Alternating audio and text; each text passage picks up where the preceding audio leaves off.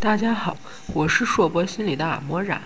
今天我们继续聊聊掌控自我的话题。掌控自我，认清阻碍。大家会发现，有时候面对的问题是非常简单的，比如控制体重，只要认准了目标，制定好计划，坚持不懈地去做就好了。可是有时候的问题似乎没有明确的答案。小王最近觉得自己的生活一团乱。毕业后，因为学校不是很好，工作了不久就又重拾课本考研，可自己的专业又不喜欢，他选择了一个他觉得前途好的专业。一年的复习时间里，每天都过得很辛苦，因为转专业这件事没有想象中的那么简单。而他的家人总会在他的耳边唠叨别人家的孩子。创业啦，留学啦，赚大钱啦，升职啦，结婚啦，生宝宝啦，让他觉得自己很 low，而他又觉得自己的朋友可能看不起自己，最近都不怎么搭理他了。每天一学习，这些纷纷扰扰的事情就使劲的往脑子里钻，学习的计划一拖再拖，小王几乎要绝望了。这样的人生阶段，很多人都经历过。似乎总有那么些个时候，我们没有任何答案，看不到任何方向，找不到所谓的目标。每天一睁眼，面对的就是扑面而来的问题，一个接一个，连绵不断。其实，所有人的生活都是一样的。你可能觉得别人没问题，那也许只是因为各自出现问题的地方不一样而已。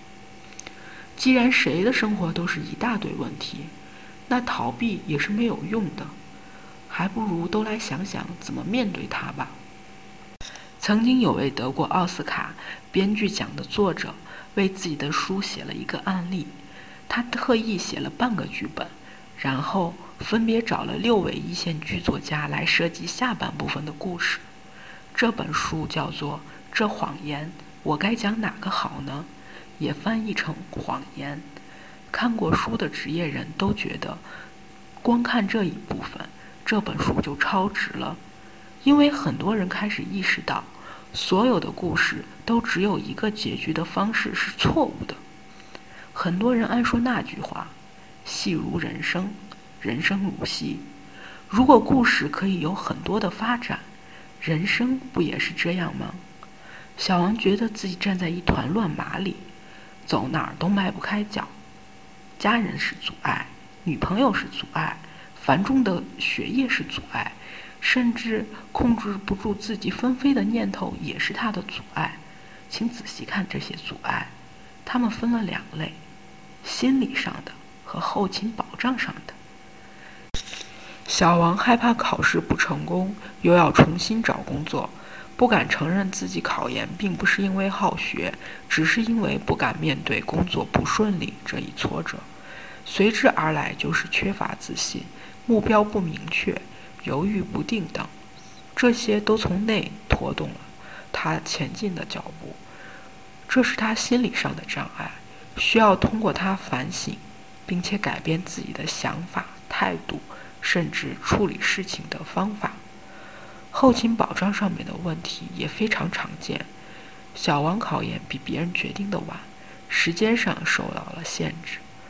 之前不工作，加上没有攒钱的意识，财力上简直举步维艰，只能靠家人的救济。想保持家人、朋友之间的和谐共处，是需要花费很多时间和精力的。而小王现在最缺的就是这个。另外，小王自己定的那些目标里，也有一些目标是互相矛盾的，等等，这些都是现实的问题，需要通过一些方法、技术，甚至几方协调来解决。经过详细的分析，小王弄清了自己面临的阻碍，就可以为克服它们想办法了。如果你觉得自己突然一团乱，所有的问题都没有答案，那么。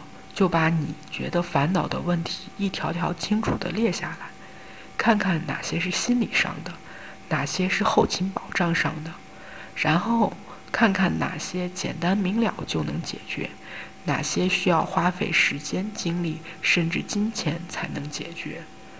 如果你发现你的人生只有一个解决方案，那么请告诉自己，这本身就是一个谎言。我是硕博心理的阿莫让，今天的分享就到这里。不管你在哪里，世界和我陪伴着你。我们下次见。